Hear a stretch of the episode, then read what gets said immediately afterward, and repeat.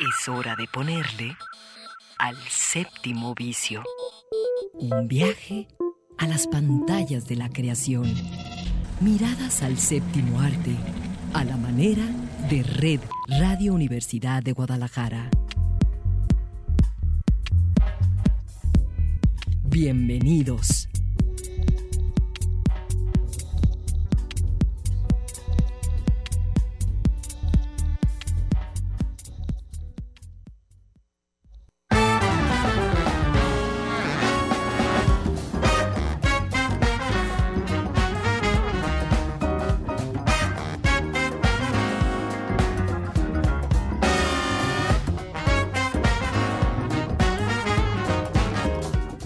Son las 3 de la tarde, los saluda Eduardo Quijano y así comenzamos hoy el séptimo vicio.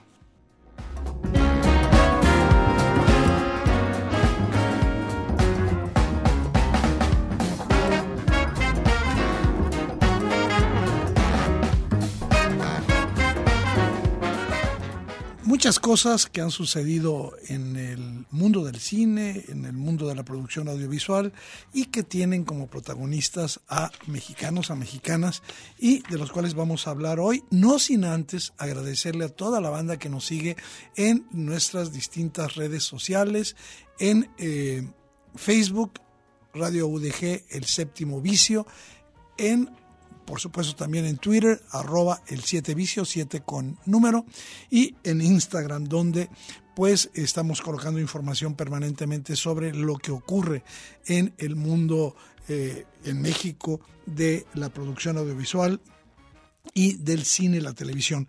Bueno, pues sí decía que eh, pues eh, no cabe duda que uno de los personajes más importantes de la cinematografía mexicana y que nos mantiene atentos no solo por lo que hace eh, como creador, como cineasta, sino por todas eh, sus intervenciones en la vida cotidiana, en la, en la vida social de México, es Guillermo del Toro. Y justamente esta semana se dio a conocer el, el tráiler de su película, de su siguiente película, esta de animación, Pinocho. En mis múltiples viajes por esta tierra, tenía tanto que decir sobre padres imperfectos e hijos imperfectos, y sobre las pérdidas y el amor aprendí que hay viejos espíritus que rara vez se involucran con el mundo humano, pero en ocasiones lo hacen. Quiero contarles una historia. Tal vez crean que conocen esta historia, pero no es así. La historia del niño de madera.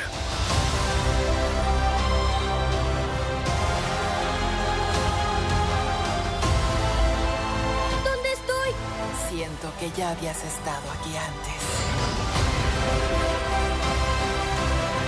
El niño de madera con el alma prestada. Sé su hijo. Llena sus días de luz. Te llamaremos Pinocho.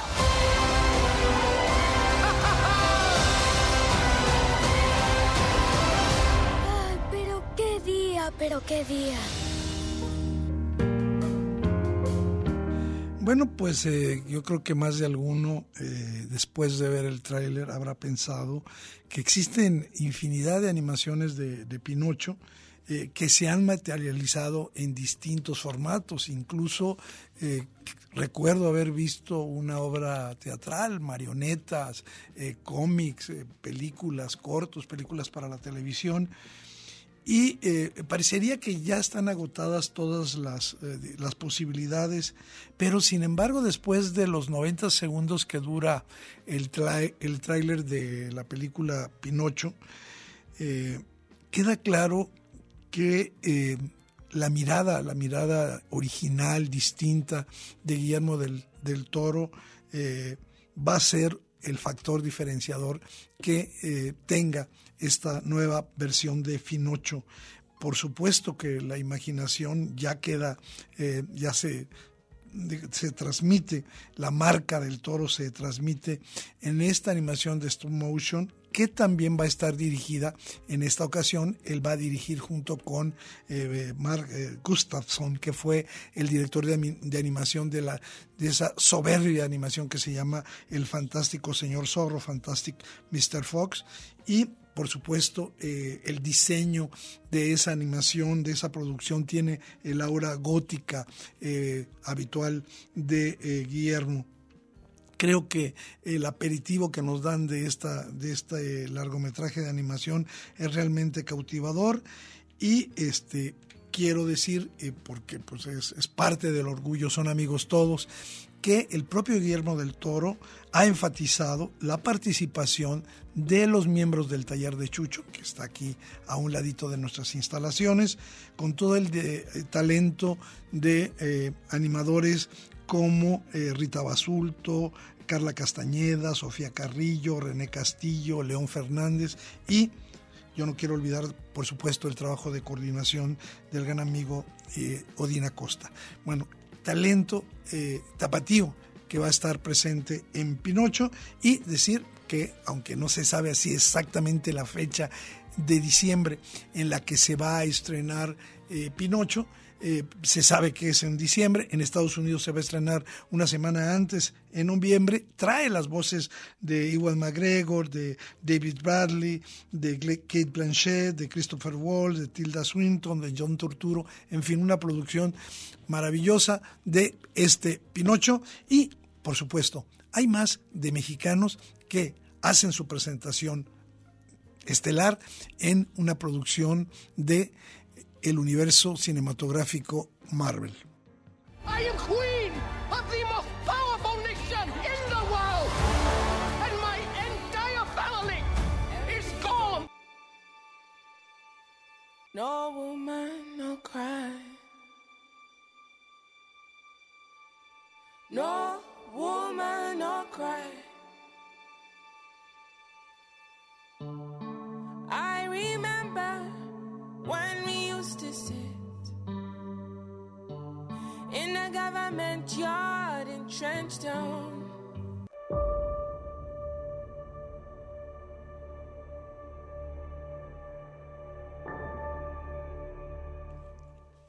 Otro eh, tráiler eh, fue lanzado, eh, muy esperado, esta semana eh, un verdaderamente impactante primer avance de Black Panther, Wakanda Forever, una película esperadísima que además será la película que sirva para cerrar la, la que se llama la fase número 4 del universo cinematográfico Marvel.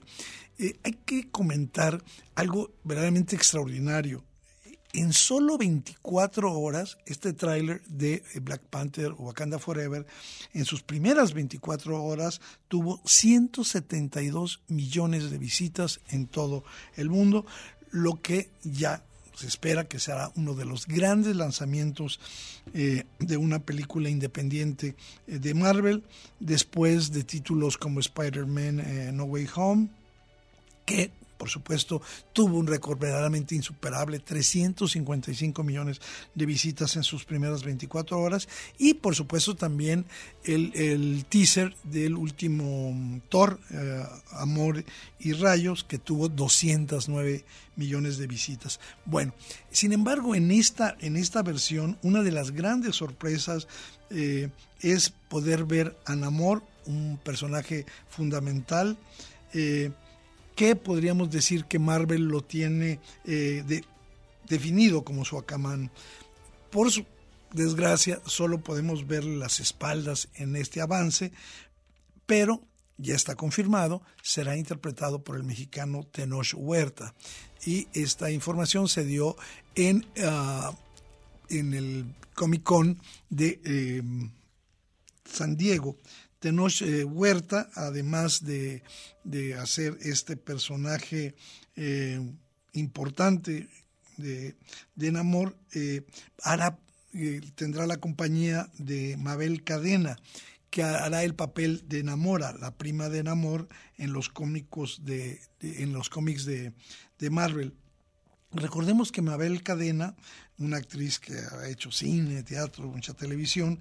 La podemos reconocer recientemente porque participó como la hija de Porfirio Díaz en la película El baile de los 41, eh, que se puede ver en Netflix. También eh, en, otro, eh, en otra película independiente reciente que se puede, se puede ver en Filming Latino que se llama La diosa del asfalto. también participó en una serie reciente, Monarca, ese es Mabel, y que va a estar ahí.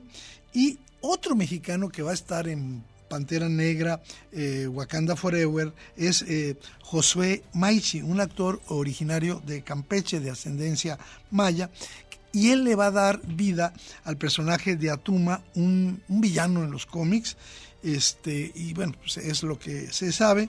Él ha participado en, series de, televisión como Malinche y se sabe que él va a ser la pareja de Yalitza Aparicio en la próxima película de Luis Mandoki que lleva por título Presencias.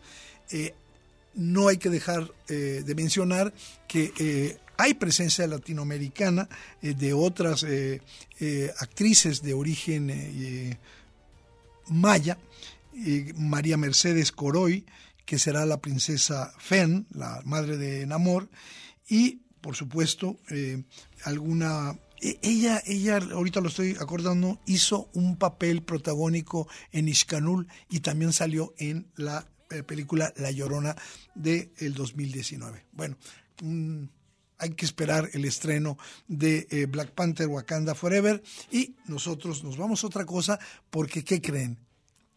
David volvió a derrotar a Goliath.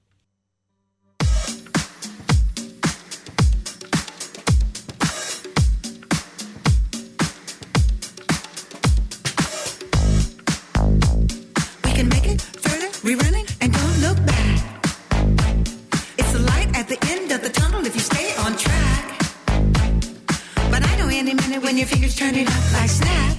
So hard to lose like that.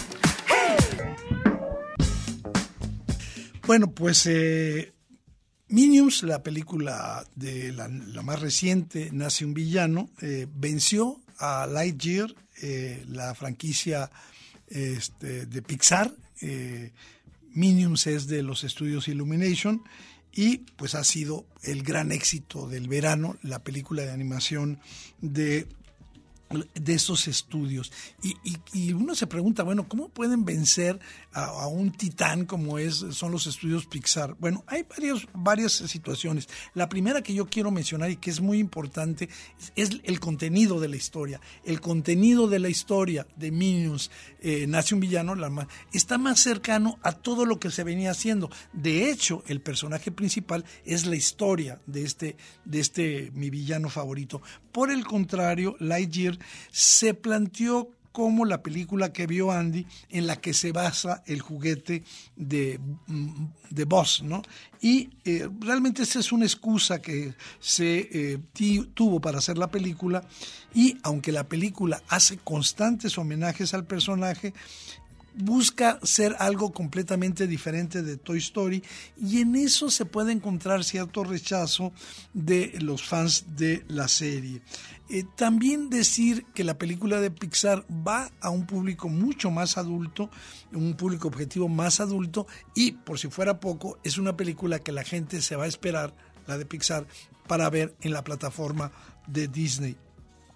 Decir eh, en términos de números que Lightyear recaudó más o menos 214 millones de dólares, una cifra que sería astronómica si no se supiera que la película costó 200 millones de dólares y que requiere por lo menos el doble para poder empezar a recuperar dinero.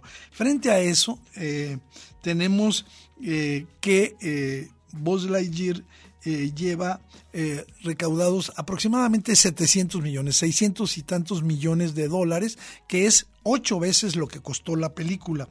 Y bueno, pues eh, en México, por ejemplo, sigue ocupando el primer lugar Minions y 10 millones de, espectadores tiene hasta esta semana y ha ingresado 660 millones de pesos. Eh, creo que por último, para cerrar eh, con esta situación, decir que la gente quiere eh, ver películas, quienes consumen esto, películas de características familiares, ¿no? Y, y obviamente no quiere ver cosas que lo saquen de, digamos, de ese, eh, de ese contexto. Y bueno, pues eh, eso a mí lo que mm, yo le agregaría desde el punto de vista muy personal, eh, a mí me gusta que, los Minions tengan un idioma inventado. Y eso se me hace una característica maravillosa porque, porque crea un universo verdaderamente nuevo y, y, hace de la experiencia algo mucho más visual creo que es una característica heredada del cine mudo y esas, eh, esos muñequitos amarillos tienen mucho del cine mudo de Charlie Chaplin y por eso creo que funcionan tan bien. Como sea, ahí está este, esta vez en que nuevamente el pequeño derrotó al gigante. Séptimo vicio. Un viaje a las pantallas de la creación.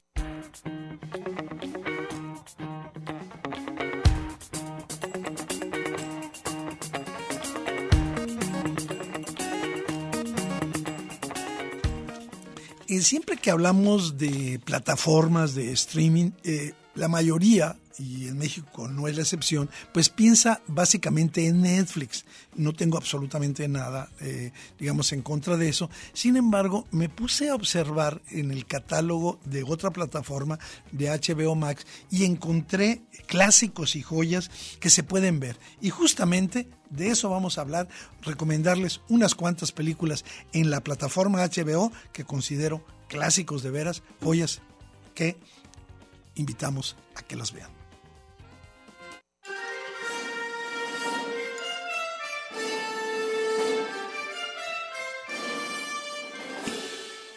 Si pronuncio el nombre de James Dean, obviamente el referente que vamos a tener pues son básicamente tres películas, Rebelde sin causa de 1955, Gigante del 56 y Al este del Edén también de 1955. Yo considero que la mejor de ellas es Al este del Edén, eh, en términos artísticos y en términos de la presencia de este actor único que fue James Dean. Eh, se puede ver en la plataforma HBO Max. Eh, fue dirigida por Elia Kazan, inspirada justamente en otra novela verdaderamente célebre de John Steinbeck, eh, del mismo nombre, Al Este del Edén.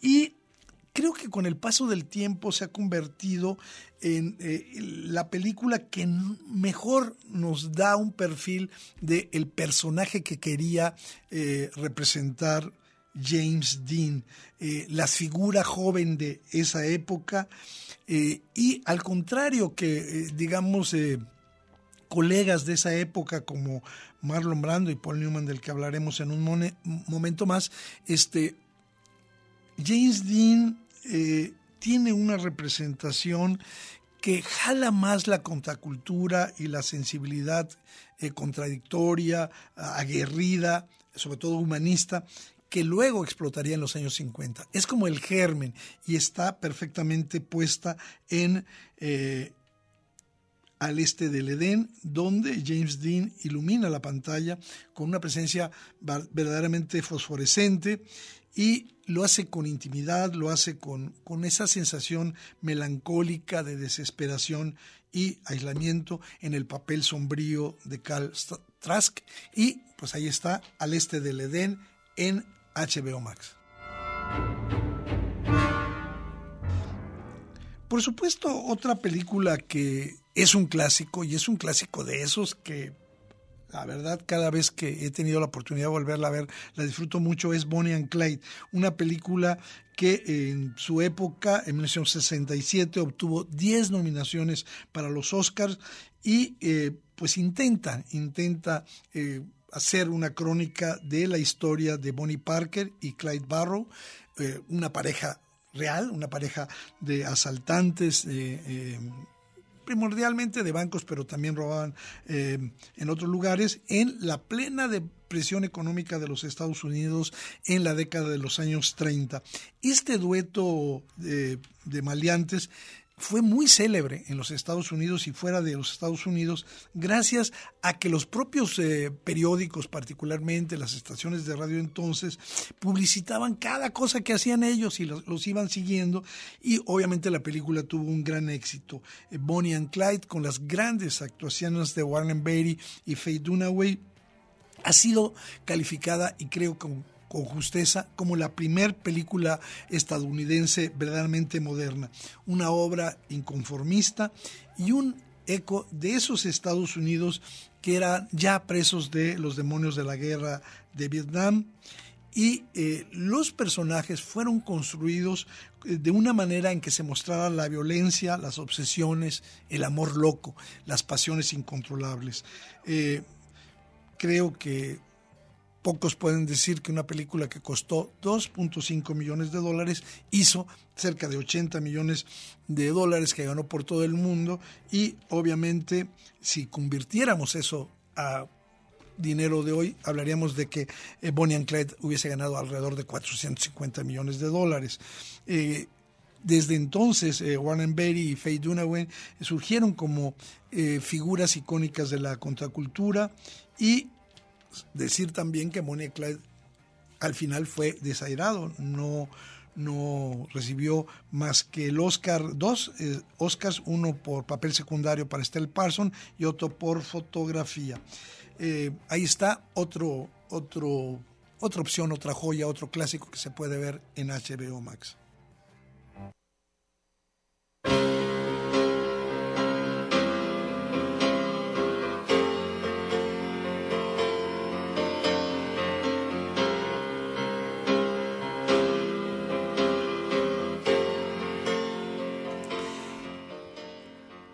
Un clásico de las películas de gangsters es indiscutiblemente Los Buenos Muchachos, Goodfellas.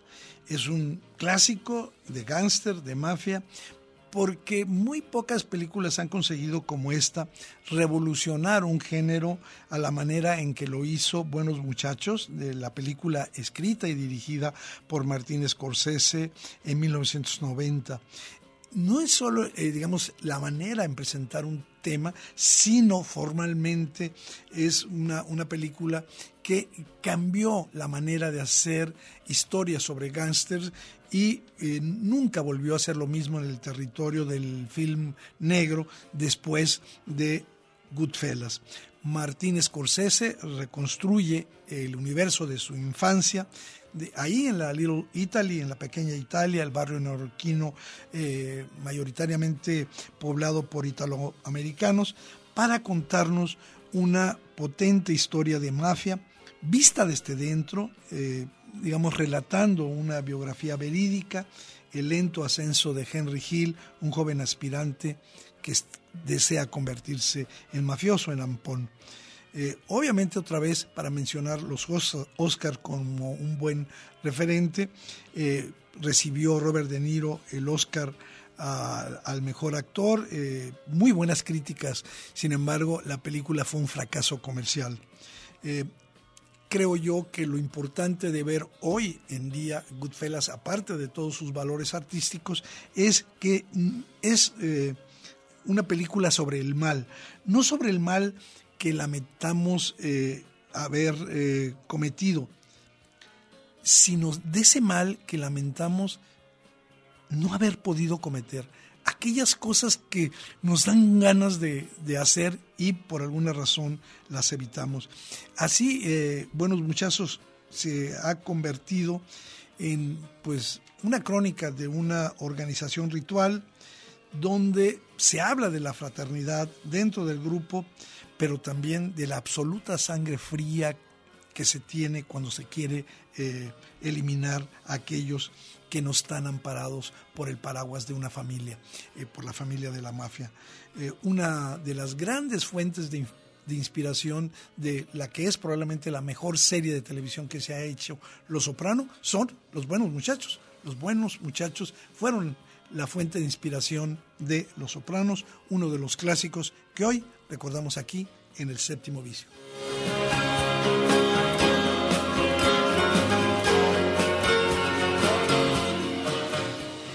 Y bueno, algunos me van a decir, bueno, es que es mucho cine de Hollywood. Y sí, se puede estar de acuerdo o no con el cine de Hollywood, lo que no vale la pena o no vale perder el tiempo en discutir es que quienes eh, lo producen son eh, verdaderamente eh, eficientes, profesionales, capaces, expertos, sobre todo en producir un género. Y ese género es la comedia musical. Los estadounidenses se han hecho expertos en eso. Hay producciones en otros países, pero ningunos como los estadounidenses. Para comprobarlo, no hace falta más que ver nuevamente estamos en una selección en la plataforma HBO Max, esta película llamada Chicago, una película sorprendente, encantadora, que junto con otras, Cabaret, All That Jazz, son, digamos, eh, las verdaderas joyas de este género.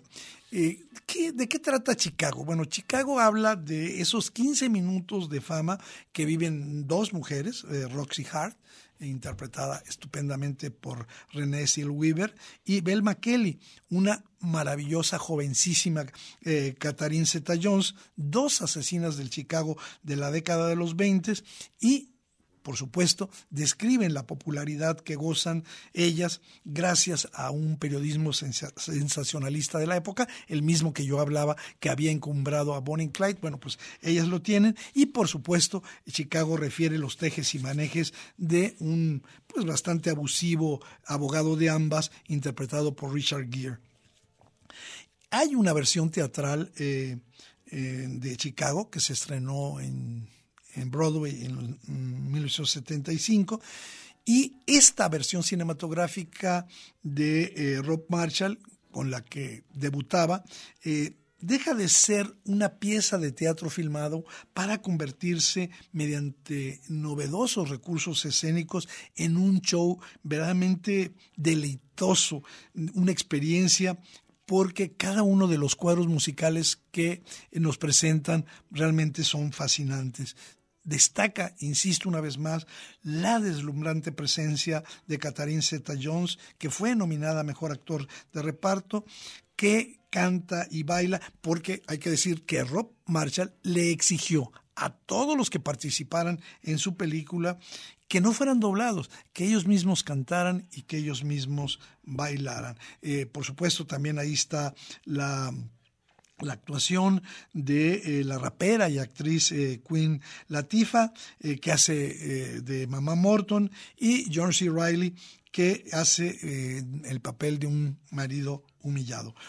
Todo es bueno en Chicago y pues también vamos a tener un par de películas más para terminar esta selección de clásicos y joyas en HBO Max.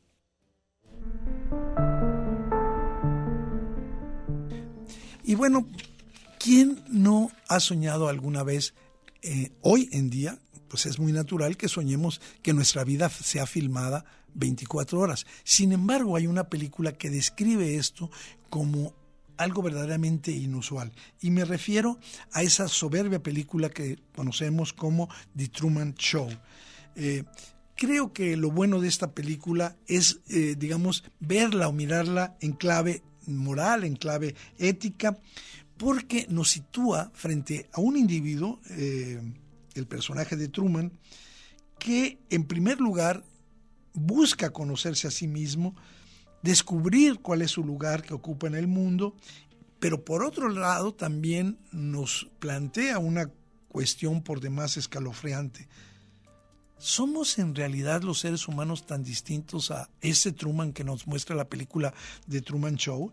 ¿No están nuestras vidas igualmente de programadas como la vida de Truman en ese show, no estamos cada vez más controlados, mirados, vigilados a través de nuestras plataformas electrónicas. Bueno, Truman Show, el clásico de los 90, es una película que se puede ver, es un análisis bastante inquietante sobre un sistema, pero también, por otro lado, un canto... Eh, no digo desesperado, pero sí un canto a la libertad que supera los límites de una película. Eh, creo que lo más curioso de esta película es que nos advertía sobre el peligro de las pantallas, de la televisión, de las telecomunicaciones en general, justo en el momento en que todavía no se había generalizado el uso del Internet. Bueno, pues ahí está esta película, The Truman Show. Y por último, quiero cerrar con una más.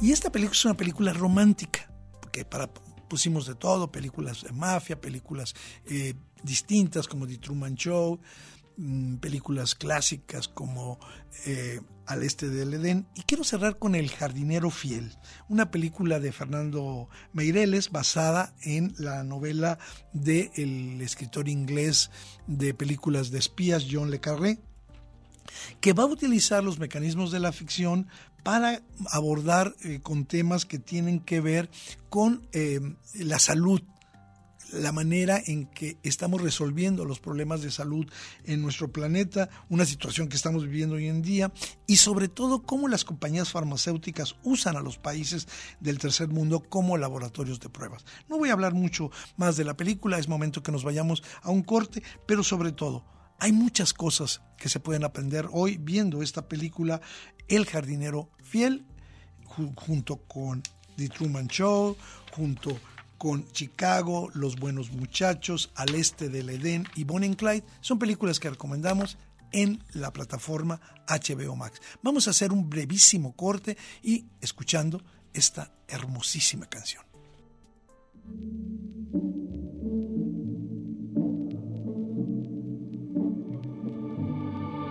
Hoy en ti brilla el sol, la razón de mi vida llegó.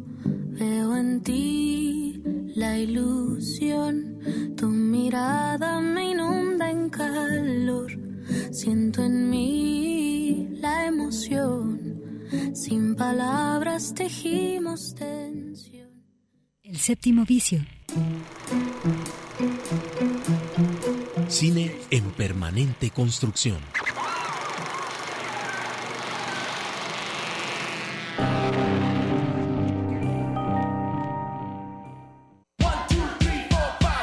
Séptimo vicio.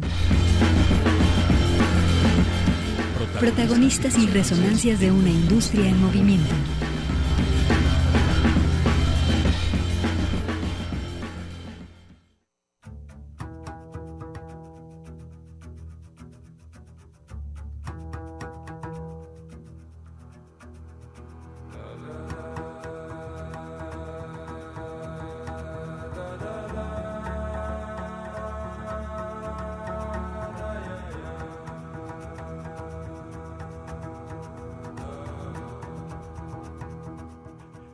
De eh, agradecer la producción y el control técnico de Samuel Omelí, que está como cada sábado aquí acompañándonos, y por supuesto, a todos ustedes que nos hacen llegar sus comentarios. Uno de ellos es, bueno, y hoy no van a hablar de películas que no, bueno, pues sí vamos a hablar de películas para ir al cine, y para ir al cine hoy es indispensable que vayan a lo que es esta eh, muestra internacional de, eh, de cine de la Cineteca Nacional, que hoy está en, ofreciendo aquí en la Cineteca del Festival Internacional de Cine de Guadalajara un clásico de Luis Buñuel, una película que ha sido eh, restaurada y que vale muchísimo la pena ver y me refiero a Ensayo de un crimen. 71 primer Muestra Internacional de Cine de la Cineteca Nacional, Ensayo de un Crimen. Cinta mexicana de 1955, dirigida por Luis Buñuel. Ensayo de un Crimen es una película que además de ser dirigida por Buñuel, fue escrita junto con Eduardo Ugarte y Rodolfo Usigli, quien fue el autor de la novela del mismo nombre. Esta película está protagonizada por Miroslava Stern, Ernesto Alonso en uno de sus mejores papeles, Rita Macedo, Ariadna Belter, Rodolfo Landa, Eva Calvo, Carlos Riquelme, que es mejor actor de lo que muchos creían, la gran Andrea Palma y Manuel Donde. Archibaldo de la Cruz está obsesionado con la muerte desde que era un niño.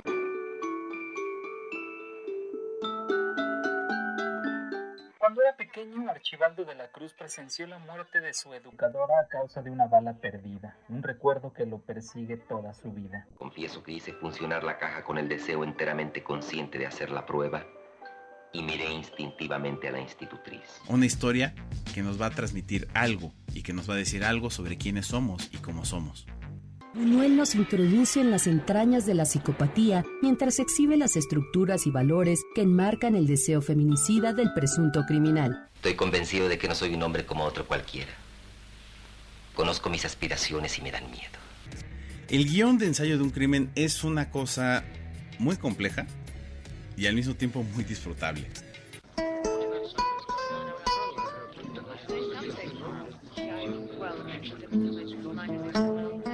Ganadora en 1956 al Premio Ariel a Mejor Fotografía y en 1957 el premio a la Mejor Película exhibida en Francia, otorgado por la crítica francesa.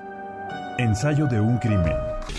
Septuagésima primer muestra internacional de cine de la Cineteca Nacional.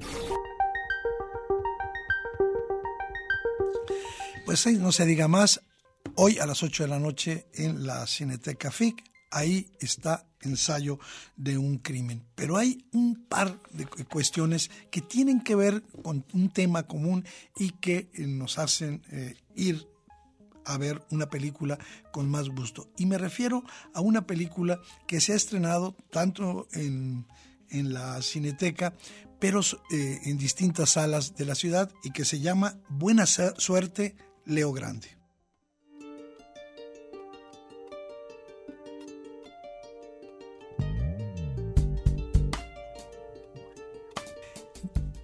Buena suerte, Leo Grande es una película que recomiendo a todas aquellas personas que tengan más de 40 años, eso no quiere decir que los jóvenes no puedan verlo, a, todas esas personas que sienten que probablemente eh, su vida eh, amorosa o su vida sexual eh, está detenida o incluso personas de más de 50 años que piensen que ha sido cancelado.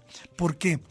Porque la historia de Buena suerte Leo Grande es la historia de una mujer que contrata los servicios de compañía, los servicios sexuales de un joven. No voy a decir más que eso.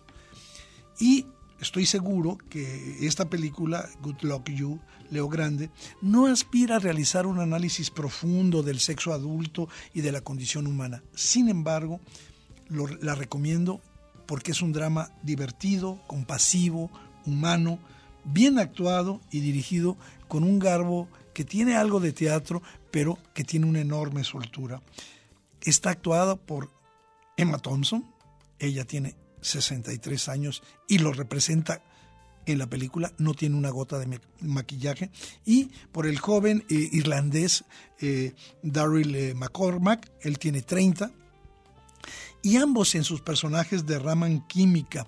Eh, se, ajustan muy bien porque la película la llevan prácticamente todo el tiempo sobre sus hombros.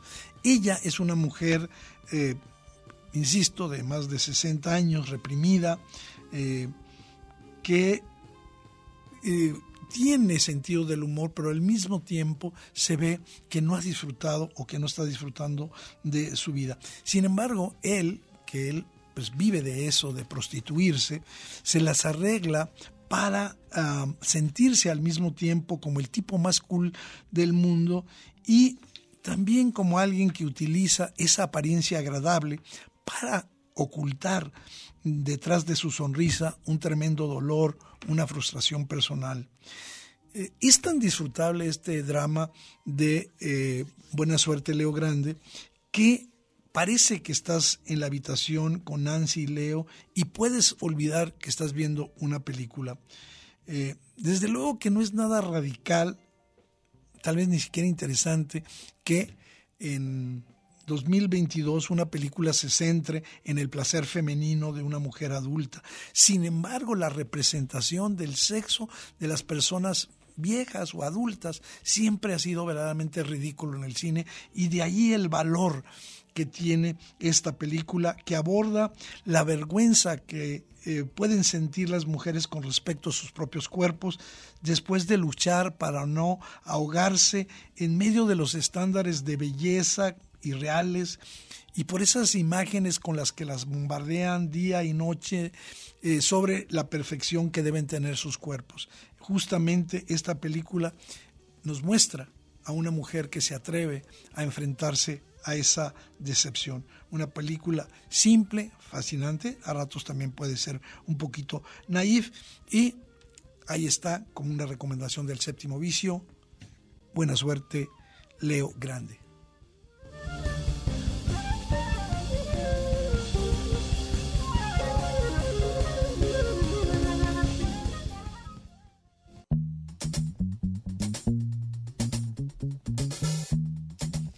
Y bueno, eh, un par de películas más, no voy a hablar mucho sobre ellas, que se pueden ver en la muestra eh, internacional de cine. Mañana domingo a las 8 de la noche, una película italo-francesa, vale muchísimo la pena, es sobre el mismo tema, es un amor lésbico, la película se llama Nosotras.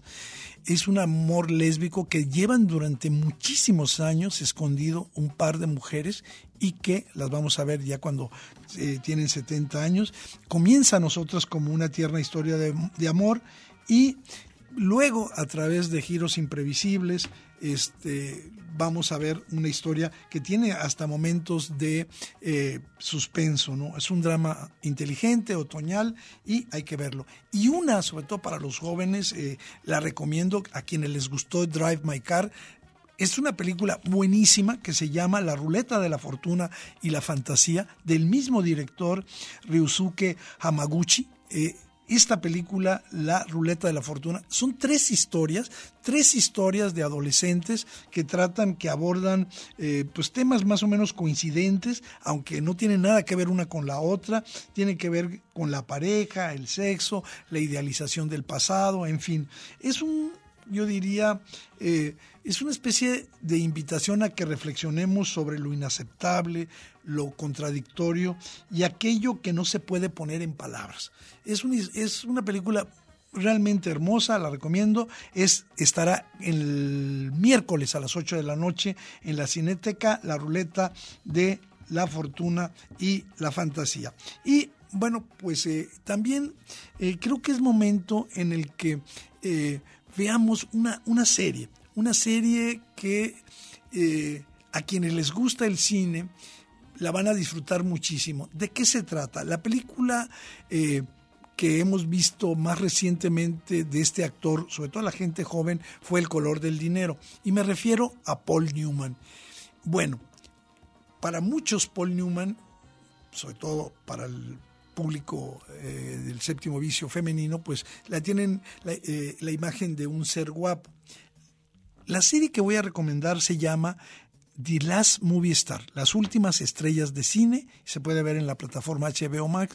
Son solamente seis capítulos. A mí me encantó el tercero, pero bueno, son solamente seis capítulos de una hora y eh, dirigidos por Ethan Hawke, realizados en un formato muy dinámico y eh, yo lo que destacaría de, esta serie es que vamos a conocer no solo Paul Newman, sino el amor que tuvo con su pareja de mm, su segunda pareja, que duró eh, mucho tiempo con la actriz eh, Joan Woodward. Bueno, una, una serie que no reúne conflictos, las tensiones, el alcoholismo de Paul Newman, una, una serie original, conmovedora, que se llama The Last Movie Stars. Bueno, seguimos. Séptimo vicio. Un viaje a las pantallas de la creación.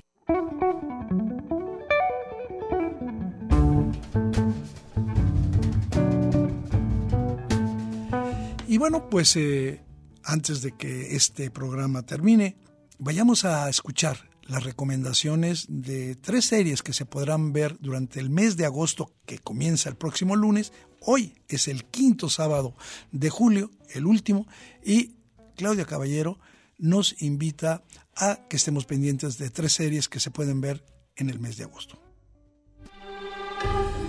Entérate.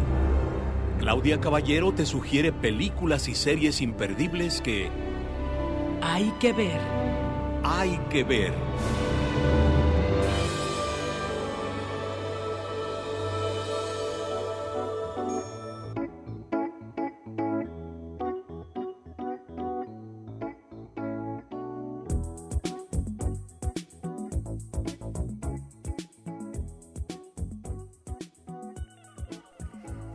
Tardes, amigas y amigos del séptimo vicio. Eduardo Quijano, se nos fue el mes de julio. Tenemos nuestra mirada puesta en agosto, lo que este verano, con todo su esplendor, nos va a regalar en las series y películas de estreno, sobre todo, que estamos esperando en plataformas como en HBO Max, en el que ya se están contando los días para el 21 de agosto que vamos a poder disfrutar y sorprendernos, estoy segura, con una historia que gira en torno a la familia Targaryen. Sobre todo aquellas personas que son fanáticas de esta serie de Game of Thrones, Juego de Tronos, pues están contando los días para poder ver la acción que transcurrirá en House of Dragon o Casa del Dragón.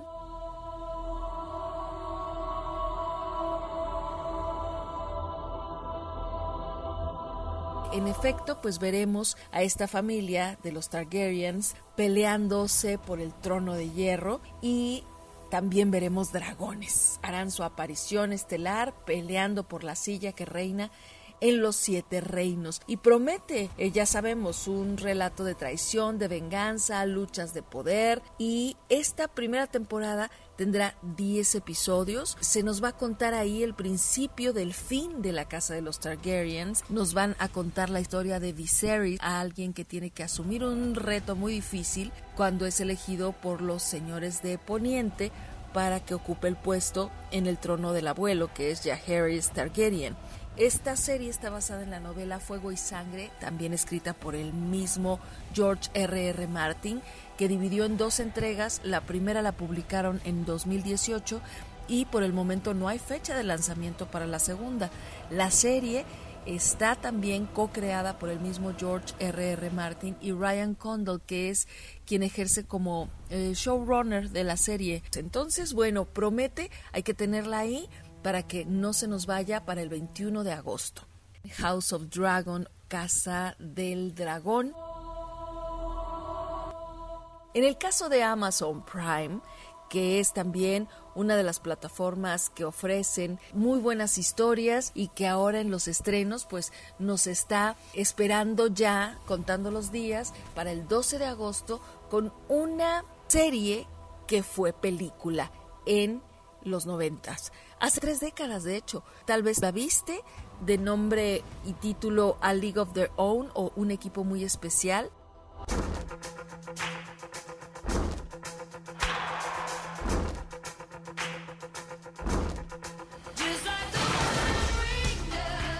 Protagonizada por Tom Hanks, por Gina Davis. Madonna salió en esa película de Penny Marshall, en donde ponían énfasis en ese poder de la mujer en un deporte considerado para hombres, el béisbol.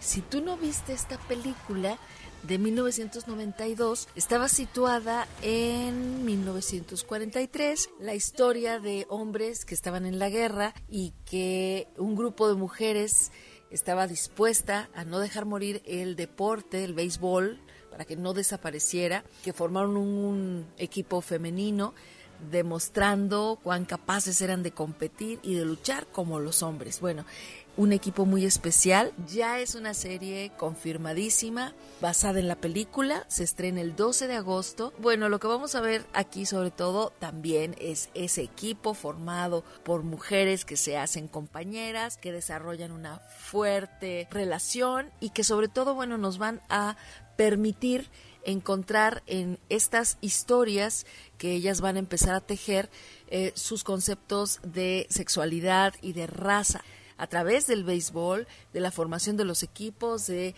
cómo van rompiendo reglas establecidas. Un equipo muy especial. Solo tendrá ocho capítulos, ocho episodios por lo pronto, para que no te lo pierdas en Amazon Prime a partir del 12 de agosto, protagonizada por A.B. Jacobson, Shante Adams, que van a ser estas dos fuertes protagonistas, Carson y Max.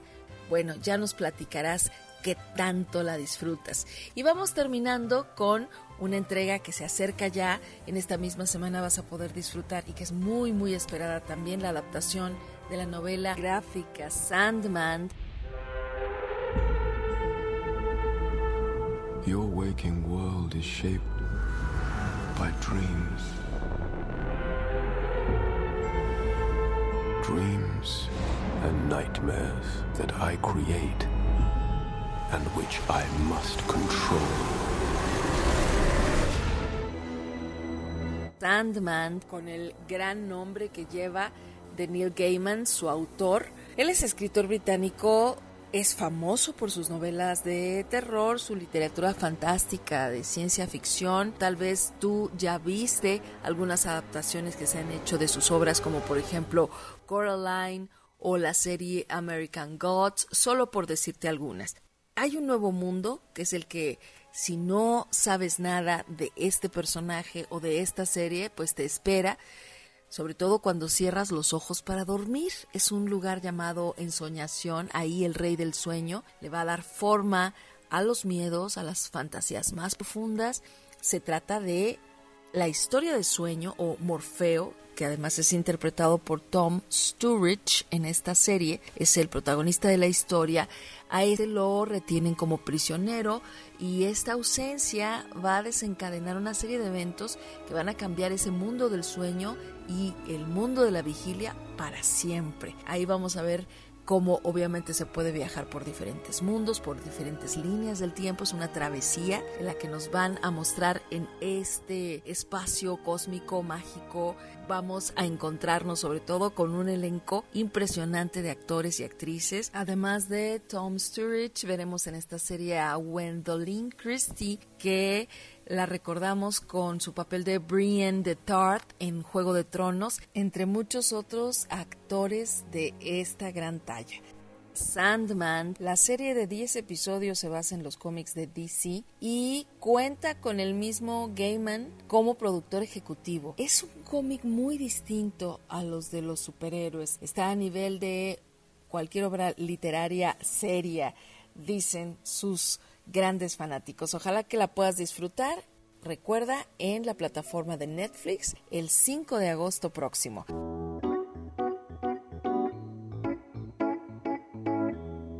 Y pues así me despido, deseándote un excelente sábado y en espera de que estas sugerencias y recomendaciones resulten de tu agrado. Nos encontramos el próximo sábado aquí en el séptimo vicio. Yo soy Claudia Caballero. Hasta entonces. Y bueno, nosotros también nos vamos a despedir, no sin antes recordar de lo que hemos hablado, mexicanos en el cine mundial, el estreno del nuevo tráiler de Pinocho de Guillermo del Toro, eh, la participación de mexicanos eh, como Tenoch Huerta, como Mabel Cadena, como eh, Josué Machi en eh, la nueva película Black Panther Wakanda Forever, de la manera en la que los Minions derrotaron a Lightyear. También recomendamos clásicos y joyas para ver en la plataforma HBO Max, como Al Este del Edén, Bonnie and Clyde, Buenos Muchachos, Chicago, el mm, The Truman Show, El Jardinero Fiel. Y bueno, para ir al cine hoy, ir a la muestra internacional de cine que está en la Cineteca y ver la película de Luis Buñuel, Ensayo de un crimen. También recomendamos, porque está en las carteleras, un drama, un, drama eh, muy adulto, muy interesante, con la participación de Emma Thompson, que se llama Buena Suerte, Leo Grande, una película para mí imperdible. También recomendamos dos películas más de la muestra internacional de cine, el domingo nosotras y para el miércoles la ruleta de la suerte y la fantasía y por último, además de las recomendaciones de Claudia Caballero para agosto, nosotros hemos recomendado esta serie sobre la vida de Paul Newman y John Woodward que se llama The Last Movie Stars y que se puede ver en HBO Max. Eduardo Quijano, eh, bajo la producción de Samuel Omelí, les da las gracias y los espera aquí en el séptimo vicio el próximo sábado.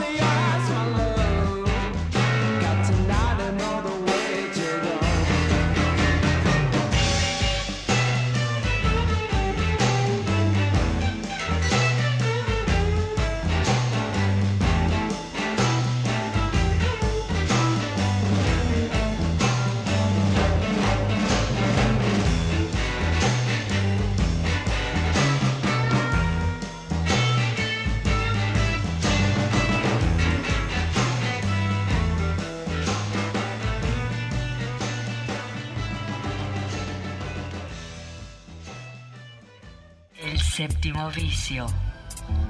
La cultura del cine en imágenes sonoras.